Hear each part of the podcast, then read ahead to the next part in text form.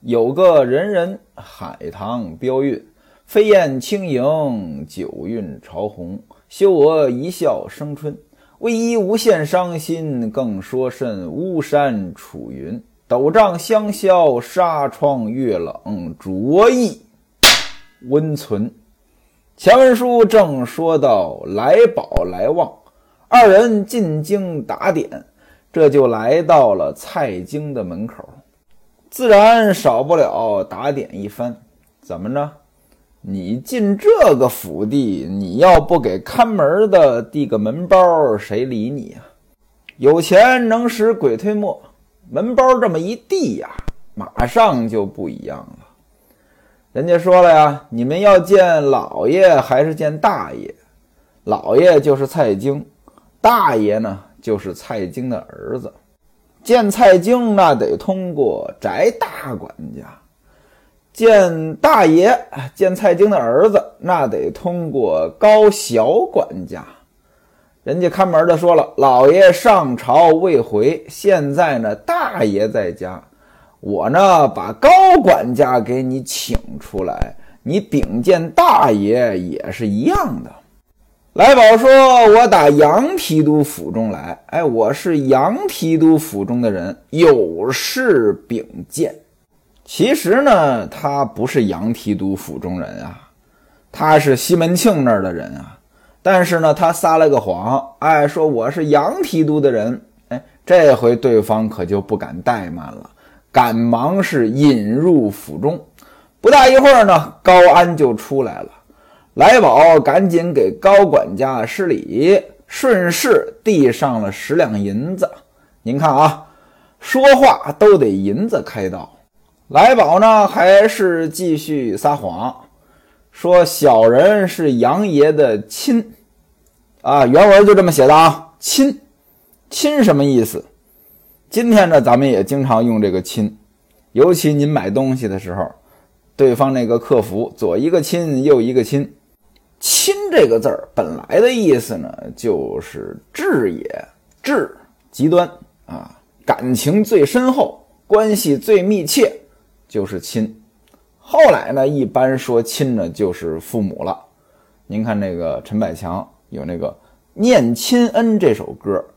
亲就指的是父亲母亲，曾恩应该报，他就就就这么唱的嘛。亲恩应该报，再隐身，那就是呃有这个血缘关系的人呀，有姻亲关系的人呀。再隐身呢，就是比较亲密的人了啊。他说他是杨爷的亲，显然是胡说八道。但是这么说话呢，对方重视。哎，小人是杨爷的亲。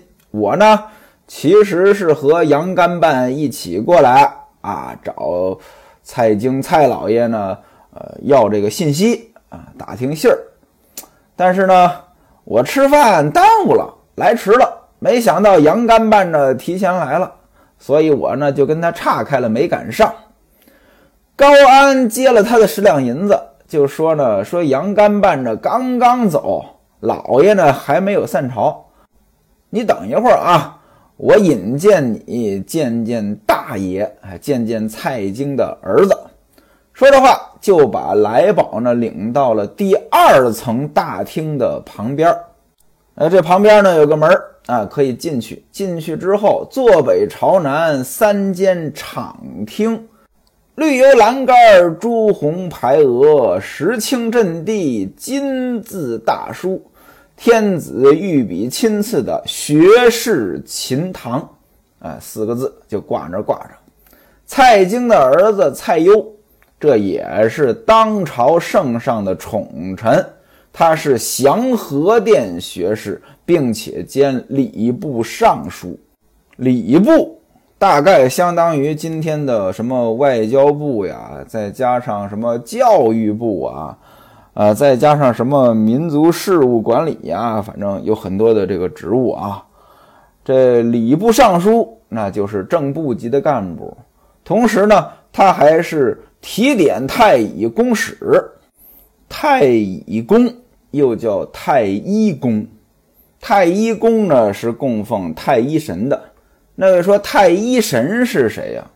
太一神呢，就相当于西方神话当中的上帝，最高天神。这礼部呢，本来祭祀也是他的责任，所以呢，他就兼着这个提点太乙宫使。那祭祀太乙宫，管太乙宫呢，也是他管。这来宝在门外等着呀，你不能说直接就进去啊，那得高安呢先进去禀报一声。现在也是如此啊。您要是在公司里边见这个大领导，咱们说这个大公司啊，啊，见大领导，您都得先跟他的秘书预约呀。秘书先去说，哎，领导谁要呃见您，您接见不接见？哎，回来再跟你说见还是不见。高安进去把这情况一说，呃，出来跟来宝说进去吧。这就是说啊，这个大爷蔡优能见你。进去之后，来宝就跪下了。原文写呢，蔡攸是深衣软巾。什么叫深衣？这是汉服的一种啊。咱们今天呢都说衣裳衣裳，其实衣是衣，裳是裳。衣就是上衣，上呢它指的是裙子，但并不是女人穿的那种裙子，是男人穿的裙子。哎，古代男人穿裙子。深衣就是把上衣和裙子缝在一起变成一件儿，这就叫深衣。软巾是什么东西？您看电视剧啊，古人戴的那跟帽子似的那个东西，有两个翅儿啊，这就是软巾。这软巾呢，呃，它这翅儿呢，其实本来是耷拉下来的，后来到了宋朝，当官的呢都把它横过来了，而且据说呢，官越大。这横的越长，您要是看过古装剧啊，这包青天两边有那帽子翅儿。这个据说呀，呃这是宋朝赵匡胤，呃，怕这个大臣在底下开会的时候交头接耳，所以呢，就弄了这么个帽子事儿。您想呀，这还挺科学。怎么着？要没有这帽子事儿，你要想跟旁边那人小声嘀咕几句，你趴在他耳边儿，滴滴滴滴滴滴。一说就行了，但有这个帽子事儿，这就比较难办了。今天蔡攸这就是深衣软巾，哎，坐在上边就问你哪儿来的呀？来宝就说了，我是杨爷的亲家陈洪的家人。您注意啊，这个呢还是说谎，这回倒没说我是杨提督的家人，但说的是什么呢？说我是杨提督的亲家陈洪的家人，其实不是。他是杨提督的亲家陈洪的亲家西门庆的家人，还是没说实话啊！我是陈洪的家人，我跟府中杨干办呢来到您这儿打听消息，哎，没想到杨干办先来了，我呢迟到了，于是呢打袖子当中就取出来揭帖递上。这揭帖是什么？就是见面的书信。但是这个呢，其实并不是书信，这是礼品单。这礼品单上面写的什么呢？白米五百担。这到底是多少东西？沈括在《梦溪笔谈》当中呢说，一担是九十二斤半。九十二斤半，这个斤跟今天这个斤呢，它不一样啊。呃，历朝历代都有斤，但是它的大小不一样。那这里边的九十二斤半，大概相当于今天的一百二十斤。那五百担呢，大概相当于六万斤白米。六万斤白米是多少钱？您就算三块钱一斤，那也得十八万呢。要是好的米，那就更贵了呀。现在这米呢，它也是价格差异很大，有那个小包装的，呃，焖出来特别香的那个米，那可能十块钱一斤，那要按照这个，那就六十万啊。那当然了，这是今天的价格，您搁在古代，粮食应该是更金贵的，尤其是那时候处于战争年代啊。有人说盛世古董，乱世黄金，这胡说八道。真正到了战争年代啊，黄金也不顶用，谁拿粮食那谁厉害。这份礼那送的是不小。谁不喜欢送礼的呀？蔡攸一看着这礼不小，就把来宝呢叫到跟前，说呢：“蔡老爷，也就是我爸爸啊，蔡京，呃，这次呢也是摊上事儿了啊，有人举报啊，导致呢他也要受处分，所以呢这事儿呢他不能掺和。那这事儿谁管呢？又向李爷，哎，又向李爷带着三法司管这个事儿。那位说这李爷是谁？按照当时的历史背景，对得上号的应该是李邦彦，哎，也是宰相。李邦彦呢，在历史上也是个奸臣的形象。蔡攸说了，这事儿呢是李爷管啊，这杨老爷的事儿，杨提督的事儿啊。昨天呢倒是有消息出来，圣上宽恩，另有处分了。那意思呢不会那么重了，手下的人呢。呃，得查明之后再问罪。你要真想要消息啊，你到李爷那里去打听。来宝赶紧磕头啊，说小的不认识李爷府中，您呢帮帮忙啊，看在杨老爷的份上啊。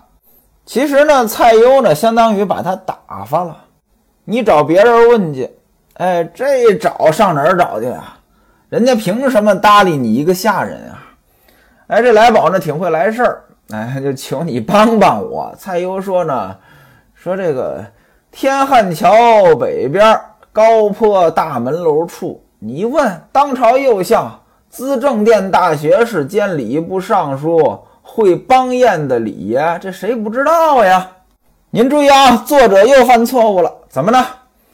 刚刚还说这蔡京的儿子是礼部尚书。现在蔡京的儿子又说李爷李邦彦是礼部尚书，这不前后矛盾了吗？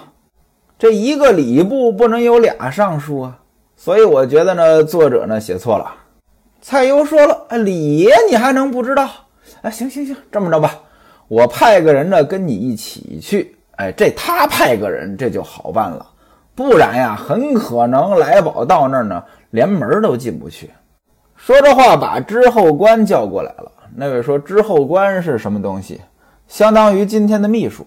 把秘书叫过来呢，笔墨伺候啊，写了封书信，让管家高安陪着来宝去见李爷。那管家高安的这个地位呢，就够了。高安和来宝再带着来旺啊，您注意啊，这么半天。”来宝、来旺一起来的，但是一直是来宝在说话，来旺呢，来旺在外边等着看东西。所以您看啊，来宝、来旺都是西门庆的下人，但是地位呢不一样。三个人带着礼物转过了隆德街，就到天汉桥李邦彦的府邸。这时候呢，李邦彦呢刚刚散朝归来。身上还穿着红袍玉带呢，那意思呢，官衣还没脱。刚刚送出一位客人，这位客人呢也是公卿，送出一位公卿去。这公卿呢上轿走了。李邦彦呢回到厅上，哎，底下人来报说学士蔡大爷差管家来见。这个呢不可能不见，就把高安呢叫进来了。说了几句话，高安再把来宝、来旺给叫进来，呃，跪下之后，高安把蔡攸写的信递上去，并且呢，把礼物的清单呢也递上去。当然了，这礼物清单呢，这是来宝他们准备的啊，礼物呢也带来了。李邦彦呢得客气啊，说你们这是干嘛呀？啊，蔡大爷的面子，又是杨老爷的亲戚。我怎么好意思收礼物呢？况且圣心回动，哎，圣上已经回心转意了啊！这个杨老爷没事了啊，只是手下的人呢，可能呢，呃，不好办。怎么着？人家举报呀，举报的挺多啊，罪名挺大，这没办法，一定得处理几个。说这话呢，就让秘书过来呢，把昨天。啊，大家伙，你的那个处理结论送过来。处理结论啊，您像李邦彦，他带着三法司处理这个案子，总得有个结论吧？这结论肯定不是李邦彦自己写，手下人写好了，他作为领导，无非就是同意不同意。哎，底下人送来的这个处理结果已经有了，有几个人要处理。那说要处理谁呀？上面写着呢，王府名下的书办官董生。王府这也是被参合的人，王府手下的秘书，管文书的董生。还有他的家人王连，还有他的班头黄玉，王府那边的下人，哎，处理这三个。那杨戬名下处理谁呢？书办官卢虎，干办杨胜，就是那杨干办，还有府院韩宗仁赵弘道。这府院什么意思？副官。还有他的亲戚谁啊？陈洪、西门庆、胡四等人。说这些人呢？皆鹰犬之徒，狐假虎威之辈。这些人怎么处理呢？要么流放，要么判刑。来宝一看，哟呵，哎，来对了呀，真有我们家西门庆呀！赶紧的磕头啊，说我就是西门庆的家人啊，请老爷呢开天地之心，超生性命则个，饶了我们家老爷吧。高安呢也跟他一起，哎。也替他求情，而且呢，高安也跪下了。这李邦彦看着，哎呀，人家送的礼物还不少，送什么了呀？五百两金银。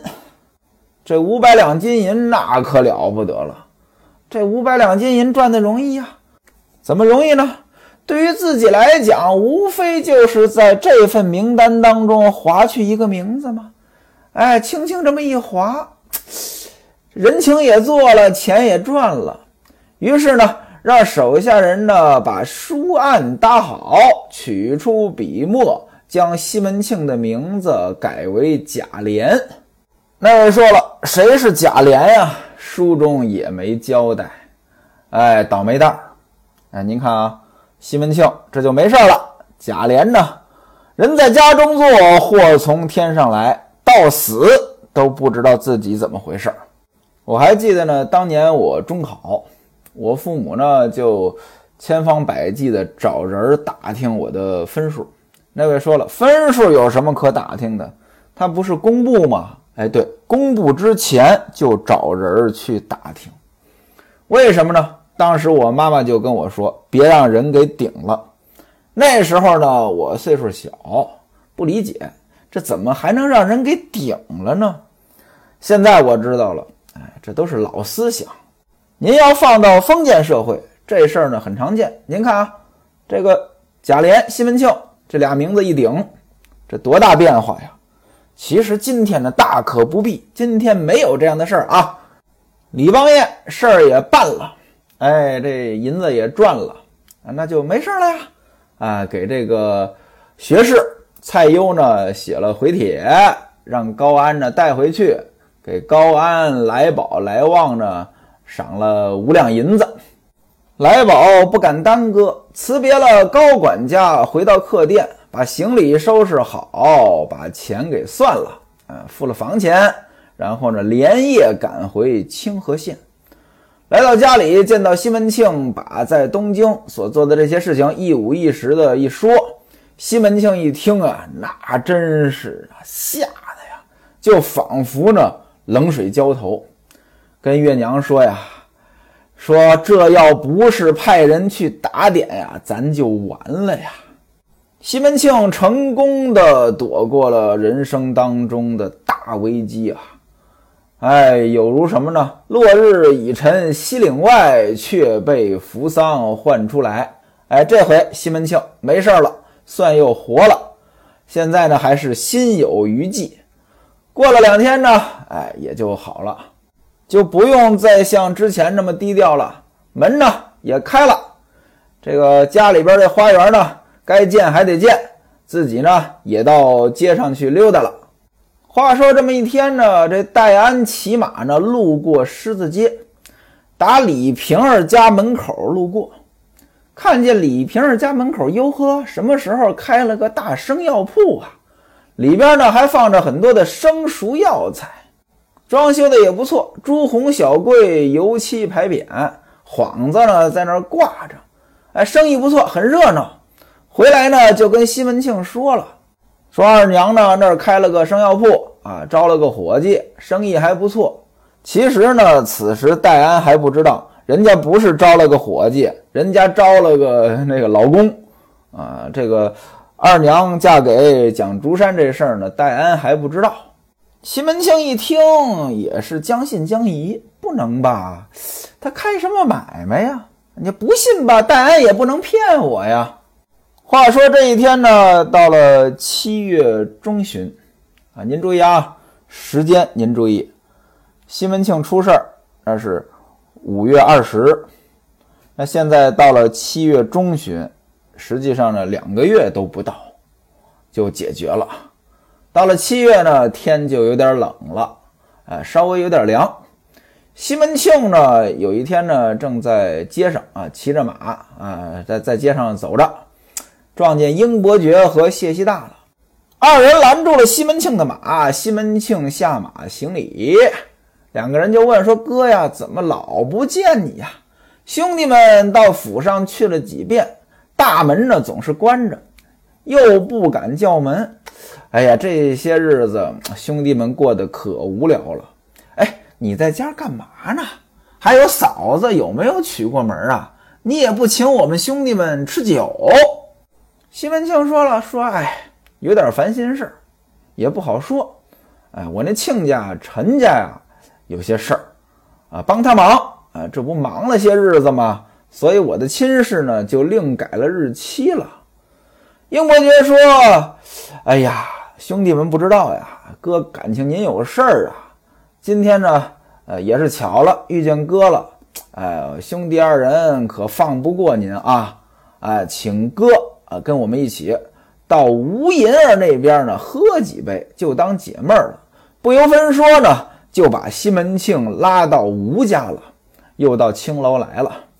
这一喝呀，溜溜一天，到了晚上，这已经是半醉了，才把西门庆呢放出来，打马走到东街口上，可就撞见了一个熟人，谁呀？冯妈妈。而且呢，看冯妈妈呢是行色匆匆，西门庆勒住了马，问道：“冯妈妈，你去哪里？”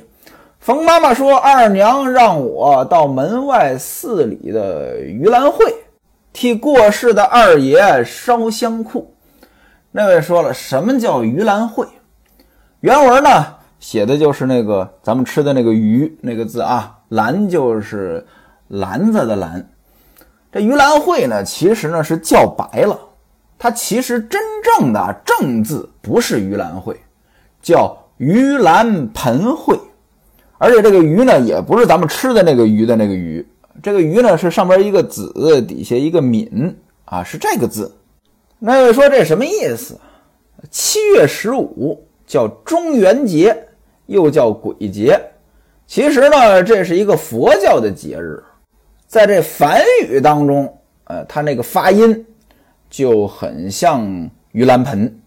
这佛教呢，还有一个《盂兰盆经》，《盂兰盆经》上边写着呢，有一个佛教弟子叫木莲，木莲的母亲死了，在地狱受苦，犹如倒悬，倒挂着，难受。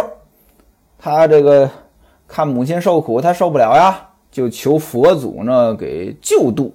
所以呢，这盂兰盆呢，就是救倒悬的意思，啊，因此呢，衍生出来了这鬼节，你得举行什么仪式啊，给死人烧纸啊，就这意思。刚才咱们说了呀，日子已经到七月中了呀，就到这中元节，到鬼节了。冯妈妈说了啊，我去那个庙里边，呃，给这死去的二爷，那就是花子虚烧香库，烧香库什么意思？大概您也猜到了，香衣香库银库，用纸糊成的衣箱，用纸糊成的银库啊，给烧了啊，给这个花子虚呃送点衣服，送点钱，就这意思。此时西门庆呢是呃有点半醉，就问呢说：“你二娘在家还好吗？我明日呢找她去跟她聊天。”冯妈妈说呢。你还找她聊什么天儿啊？啊，本来都已经是这个做熟了的饭了，结果呢，被别人连锅都端走了。西门庆听完是大吃一惊啊！难道说二娘她嫁给别人了？冯妈妈说呢：“嗨，当初二娘让我去送头面，送到你家找你，找几遍找不着，大门关着，让你的手下人呢给你把信儿递进去，让你早办这事儿，你也不理。嘿嘿，如今呢，嘿嘿，成了别人的了，你还能说什么？”西门庆说：“那她嫁给谁了呀？”冯妈妈就把这个李瓶儿怎么着，这狐狸精缠身，染病了，而且病得要死，怎么着，请了蒋竹山过来看病，吃了蒋竹山的药好了。后来呢，又定了蒋竹山倒踏门招进来，和李瓶儿做了夫妇。而且呢，李瓶儿还拿出三百两银子给他开了生药铺，把这些事儿一五一十，哎，给说了一遍。西门庆一听呀，在马上就跺脚。那位说了，马上怎么跺脚呀？踹马凳呗。说，哎呀，哎呀，你嫁别人我也不恼，你怎么能嫁给那个矮王八？他有什么好啊？西门庆这一生气不打紧，蒋竹山那可就要。倒霉。